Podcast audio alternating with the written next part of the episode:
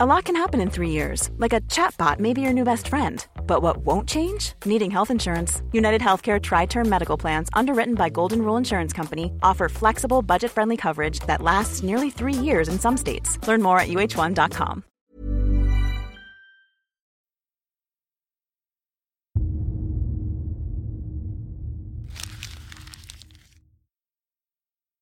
Seguirle el ritmo al país no es cosa fácil, pero en este espacio intentaremos, semana a semana y en 25 minutos, comprender juntos lo que sucede en el territorio que habitamos. Esto es Semanario Gato Pardo y yo soy Fernanda Caso.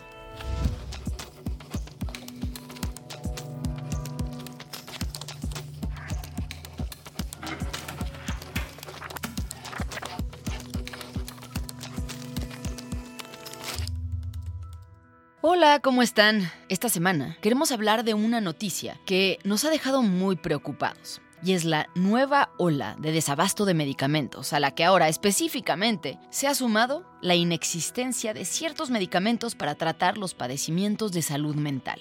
En el país, se calcula que alrededor del 25% de la población tiene algún padecimiento de salud mental, pero solo el 3% busca tratamiento. Bueno, pues ahora ese 3% que ya logró finalmente superar el estigma que hay en contra de estos medicamentos y tratamientos y que ha buscado ayuda profesional para atenderse, encuentra un nuevo problema. Uno que ya padecieron fuertemente los pacientes oncológicos desde inicios de 2021. Hace dos meses que aquí no hay litio. Por favor, ya recorrí toda la ciudad y no lo encuentro. ¡Fuera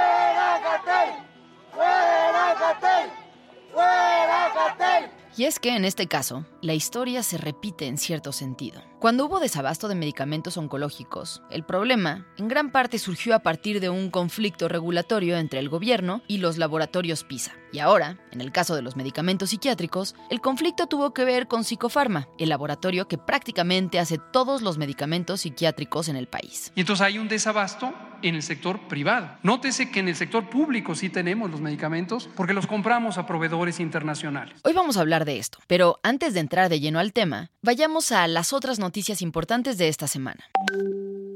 Hola, oigan, creo que deberíamos de meter también el tema de la ley minera. Me parece que hay muy buenos avances, pero hay algunos otros que debieron de haberse metido. No sé si podríamos profundizar en esto. El viernes pasado, comisiones de la Cámara de Senadores aprobaron sin ningún cambio la minuta que reforma la ley minera, la ley de aguas nacionales, la ley general del equilibrio ecológico y protección al ambiente y la ley general para la prevención y gestión integral de los residuos en materia de concesión para minería y agua.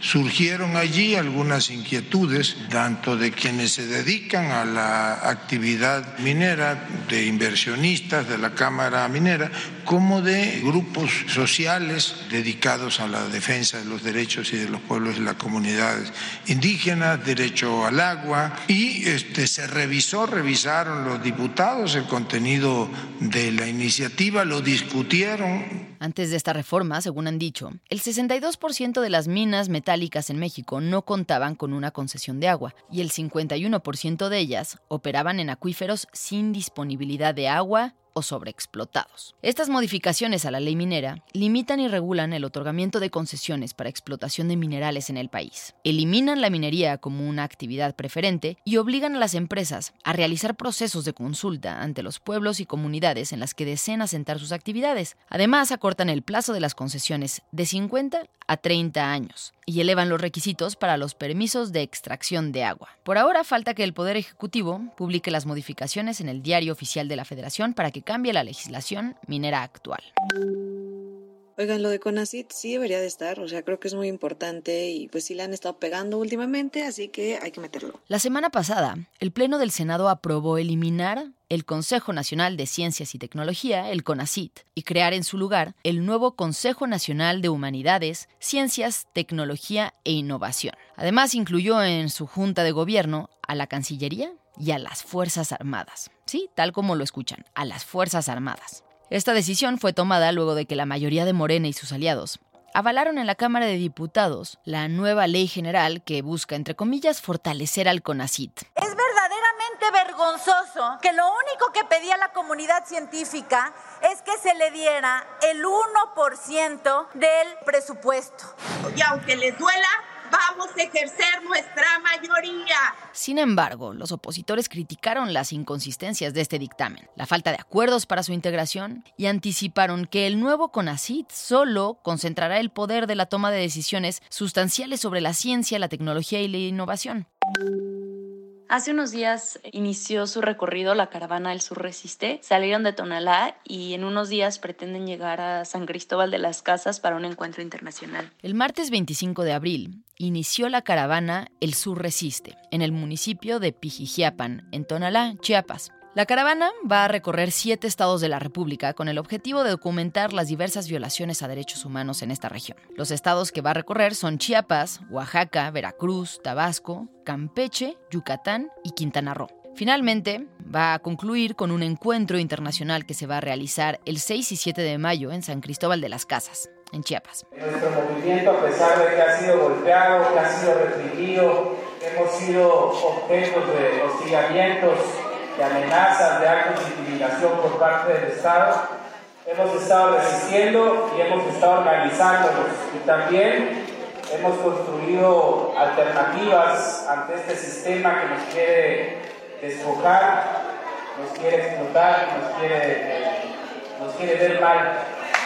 El sábado 29 de abril, a cuatro días de haber iniciado su recorrido, elementos de la Secretaría de la Marina, la Guardia Nacional y la Policía Estatal de Oaxaca reprimieron el campamento Tierra y Libertad, que tenían instalado más de 30 comunidades mijes sobre los rieles del tren transísmico en Mogoñe Viejo. La represión ocurrió justo unas horas después de que la caravana pasara por ahí y realizara una serie de protestas en apoyo al plantón contra el corredor interoceánico. Ese mismo día, las organizaciones locales reportaron la detención de seis personas.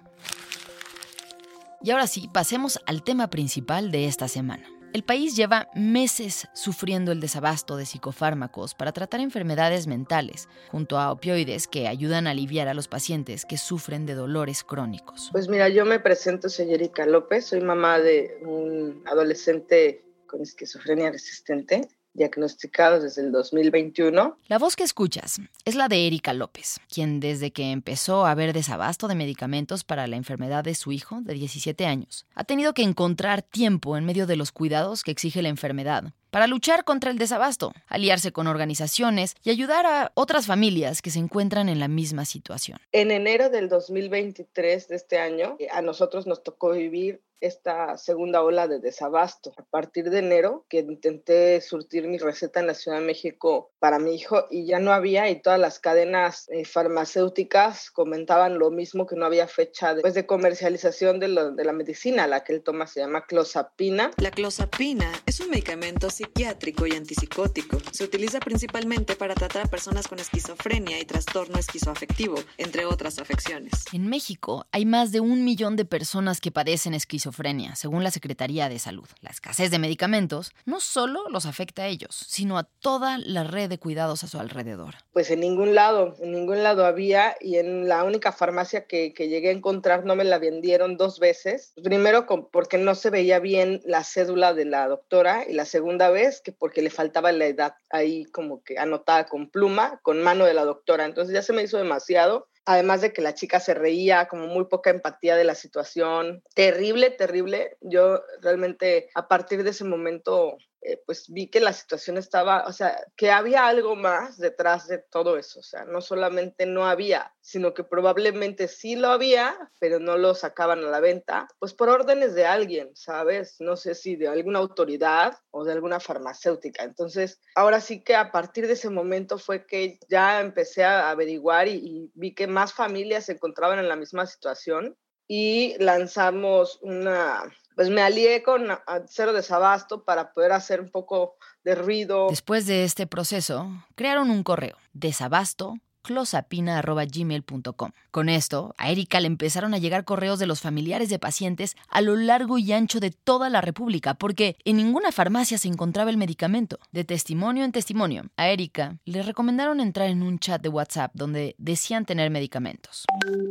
Pero pronto se dio cuenta que este chat era parte del mercado negro. El mercado negro de medicamentos en México es tan grande que ocupa el sexto lugar a nivel mundial entre los lugares donde más tráfico de medicamentos clandestinos hay según Inside Crime. En este universo hay desde medicamentos falsificados hasta robados directamente de instituciones públicas que luego son vendidos en las calles. Los testimonios de algunas personas que leía yo en el chat que, pues no, es que me ofrecen de las muestras que dan, no sé qué, y las están vendiendo, ¿no? O sea, como de las mismas muestras médicas, esas son las que se estaban vendiendo porque tenían como ciertos sellos o cierto como cosa que decía como salud pública. Entonces, eso, esos, esos son los medicamentos que se están vendiendo en el mercado negro justamente los que van, destinados a la Secretaría de Salud. Sin embargo, Erika platica que cuando le dan brotes psicóticos a los pacientes y son llevados a los hospitales públicos ante la desesperación de no tener medicamento, tampoco lo reciben, por lo que no hay nada que podrían hacer ante el desabasto. Hace unos días platicaba con unos enfermeros del Hospital Navarro y es que me dice, es que casi no estamos recibiendo porque no hay medicamentos para atenderlos, ¿no?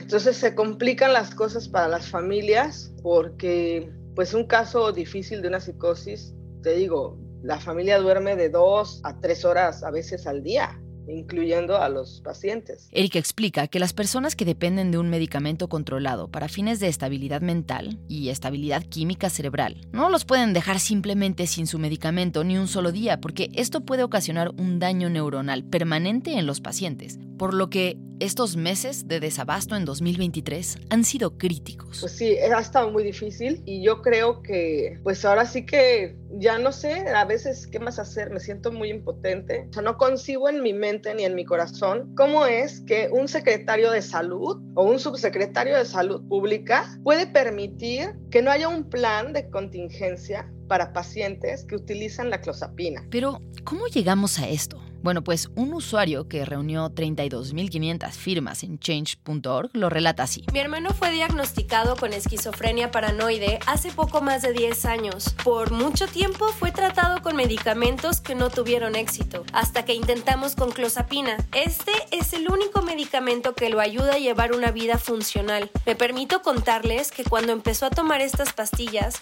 nuestra vida y la de él cambiaron radicalmente. Fuimos muy afortunados, pero el gobierno federal inhabilitó al único laboratorio en México que se encarga de producir y distribuir clozapina, lo que ha provocado recaídas en miles de pacientes. Es negligente no poner acciones inmediatas ante esta situación. Así es, todo empezó cuando a inicios de este año, la COFEPRIS puso el ojo en una empresa de nombre Psicofarma, la única empresa en México que producía la mayoría de los medicamentos para atender la salud mental. El 22 de febrero de 2023, la COFEPRIS informó que había realizado dos visitas de verificación sanitaria a las plantas de fabricación de la empresa Psicofarma y durante las visitas identificaron deficiencias críticas en la trazabilidad de psicotrópicos y estupefacientes, lo que evidencia el manejo irregular de sustancias sujetas a un estricto control sanitario. La empresa fue señalada por contaminación cruzada en la fabricación de insumos.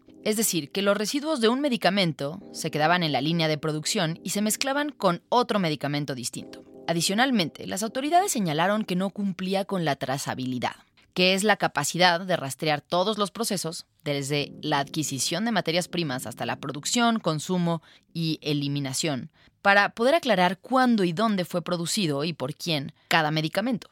La COFEPRIS entonces suspendió de forma parcial las actividades operativas de la empresa, aseguró toda la materia prima y medicamentos controlados, y dijo haber encontrado otras irregularidades. El uso de lotes de pruebas de laboratorio como producto terminado para comercializar, fabricación de medicamentos sin apego a buenas prácticas de fabricación, contaminación cruzada, envasados sin técnica de esterilidad, almacenamiento de materia prima en área negra o contaminada, violación de registro sanitario, inexistencia de trazabilidad en libros de control de materia prima durante los últimos seis meses.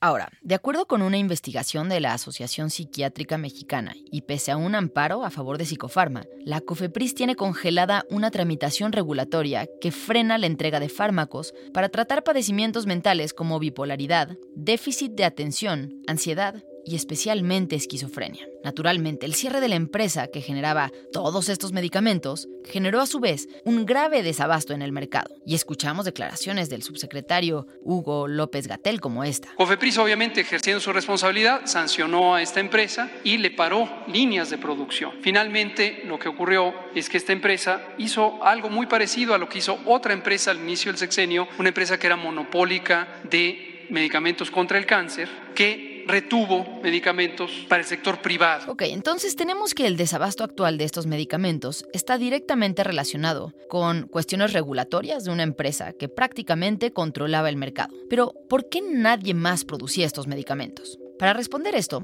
buscamos al doctor Andrés Castañeda. Hola, hola. ¿Cómo estás? Muy bien, ¿y tú? Andrés es además médico cirujano con maestría en políticas públicas en salud por la UNAM y otra maestría en conducta económica por la Universidad de Middle Essex en Londres. Andrés es coordinador de salud en la organización Nosotros por la Democracia. Él me explica por qué es tan complicado que otras empresas o laboratorios entraran al mercado de los medicamentos de la salud mental. Parte de estos medicamentos relacionados con la salud mental tienen sus complejidades porque tienen temas regulatorios que hacen que sea más complicado. Sea más complicado traer los precursores, sea más complicado tenerlos en almacén, sea más complicado distribuirlos y venderlos, exportarlos inclusive. Eso ha generado el incentivo de que pocas empresas asuman ese riesgo y se, va, se ha ido haciendo, se fue haciendo un monopolio. Al no haber incentivos que promovieran que otras empresas produjeran este tipo de medicamentos y si haber desincentivos como la sobreregulación y demás, pues las empresas grandes que ya conocen el, el negocio, que saben por dónde, que tienen ahí sus contactos para que las cosas pasen más fácil, ¿no?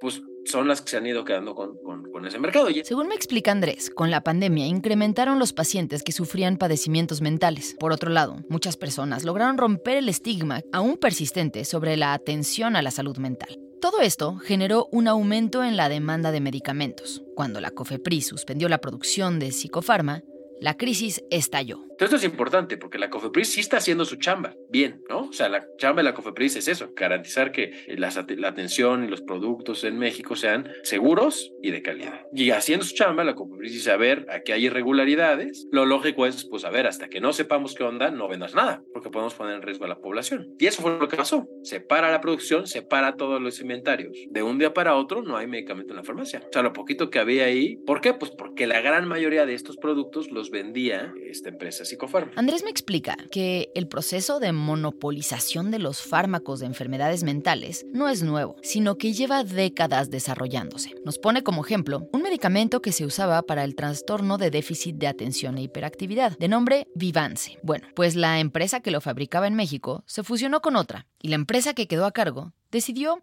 que no era momento para producir ese medicamento en el país. Así que los pacientes se tuvieron que cambiar a otras opciones menos efectivas. Y como ese medicamento, la lista sigue y sigue. Eh, otro grupo de eh, litio, ¿no? Lo mismo, ¿no? Pacientes con, con, depresión o con trastorno bipolar, pues ya no hay. Y entonces, pues ha, ha, habido, los pacientes, profesionales en psiquiatría han tenido que estar malabareando ahí para ver cómo van controlando a sus pacientes y pues tiene impacto bien fuerte en la vida de, de las personas que padecen o que viven con estas enfermedades, porque estos medicamentos lo que permiten es que tengan una vida normal, que puedan trabajar, que puedan convivir con sus familias, etcétera. Pero ahora, tenemos que el problema inicia con el monopolio de unas empresas sobre los medicamentos que se venden, sumado a lógicas de mercado que han ido reduciendo las alternativas. Y la COFEPRIS, por su parte, ha hecho su trabajo de cuidar a la población haciendo verificaciones conducentes, pero esto ha hecho que menos empresas produzcan, o incluso ninguna. ¿Cómo se podría resolver el problema?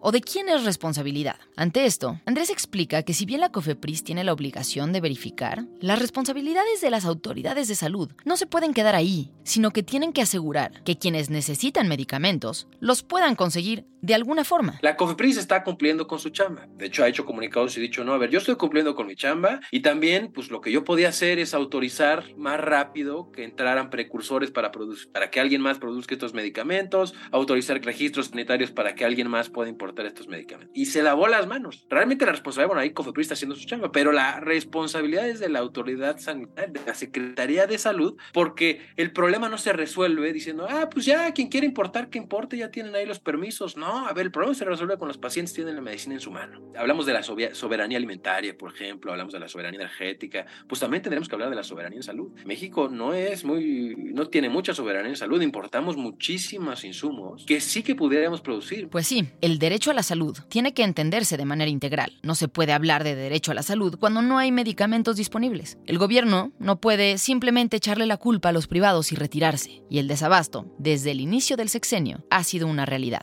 no solo para los medicamentos de salud mental, sino decenas y decenas de medicamentos para enfermedades, desde las más sencillas como resfriados hasta las más complejas como cáncer. completas, medicamentos para nuestros hijos. Viva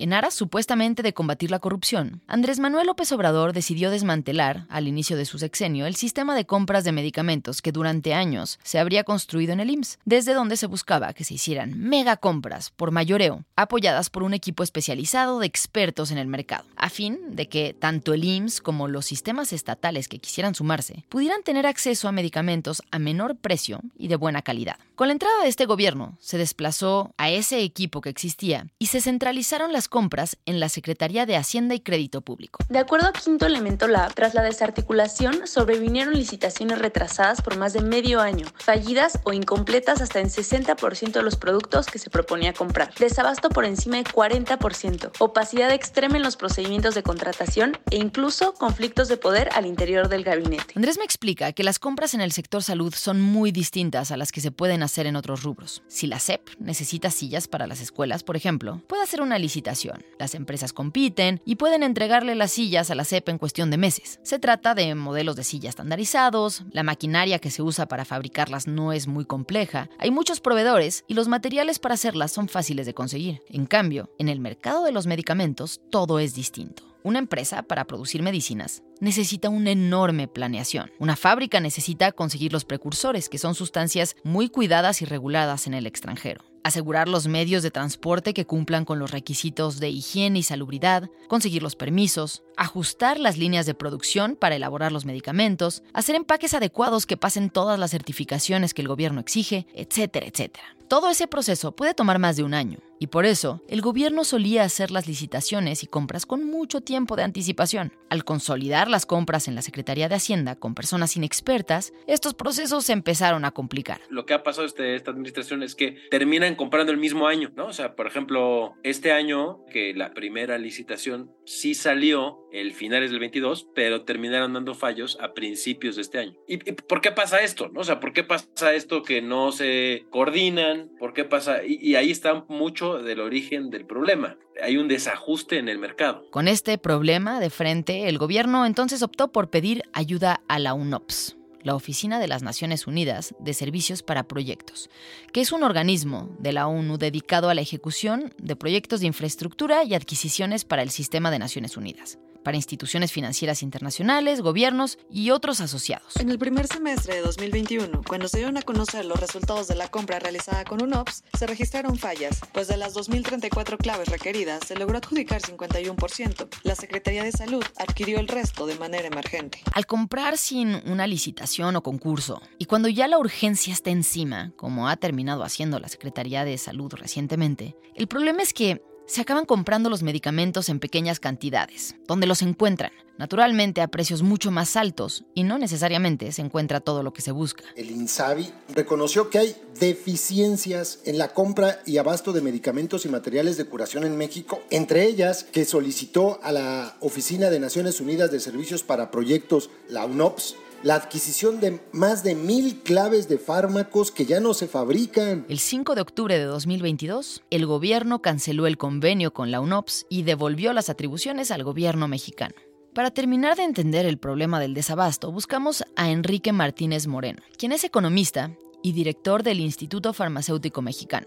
El mayor centro certificado de consultoría e investigación para el sector público con fuertes alianzas en México, Brasil y Europa. Bueno, me parece que el tema del desabasto no se ha ido. Puede que de repente ganen otros temas en los medios, pero la realidad es que en el, en el seguimiento que nosotros damos como Instituto Farmacéutico, INEFAN como nos conocen, damos seguimiento puntual a lo que sucede con la compra pública. Enrique me explica que además de la reestructura en el sistema de compras, que no se ha logrado resolver desde el principio del sexenio, hay otro tema que ha entorpecido el abasto en el país la pulverización del sistema de distribución. Enrique me explica que este gobierno, desde que llegó al poder, buscó maneras de dejar fuera a los distribuidores más grandes, que ellos acusaban en la mayoría de los casos, sin pruebas, de corrupción. ¿Qué sucedió con este gobierno? Al inicio consideró que había corrupción en la cadena de la distribución y por consecuencia había que dejarlos fuera a lo que correspondía a los distribuidores que eran responsables en su momento de los contratos de concentrar la oferta en representación de muchos laboratorios y pensando que había en este sentido sin demostración, no conocemos que por lo menos a los principalmente señalados exista alguna condición de, de carácter penal que se esté demostrando prácticas de corrupción y dejando en manos de una empresa paraestatal laboratorios y reactivos de México. Al igual que sucede con la producción de medicamentos, distribuirlos no es cosa sencilla. Se necesitan almacenes en todo el país con temperaturas y humedad controladas, redes de camiones que lleguen hasta los rincones más lejanos donde hay clínicas rurales y con listas de compras que varían de un lugar a otro, por lo que la logística requiere de muchísima organización. Eso te da idea de que la infraestructura que tiene nada tiene que ver con lo que se requiere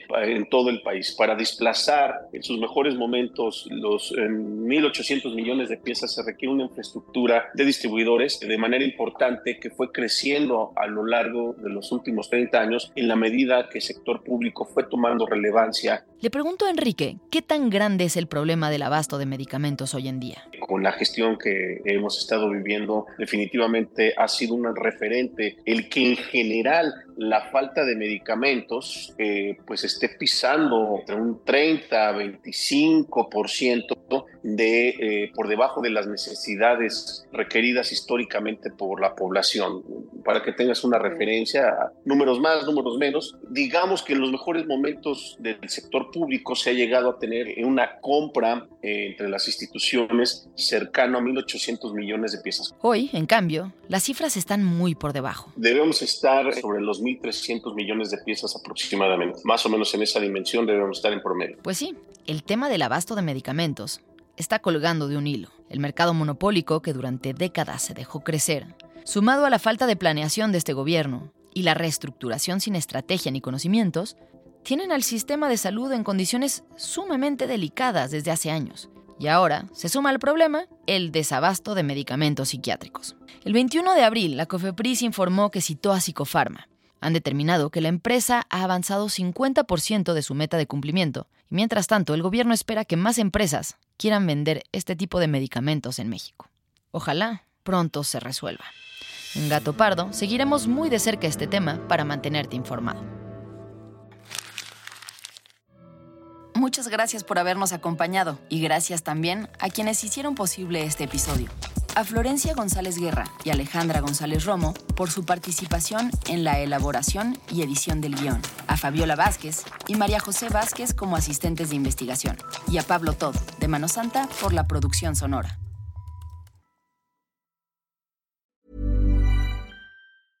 Even when we're on a budget, we still deserve nice things. Quince is a place to scoop up stunning high-end goods for 50 to 80% less than similar brands. They have buttery soft cashmere sweaters starting at $50, luxurious Italian leather bags, and so much more. Plus, Quince only works with factories that use safe, ethical, and responsible manufacturing. Get the high-end goods you'll love without the high price tag with Quince. Go to quince.com/style for free shipping and 365-day returns.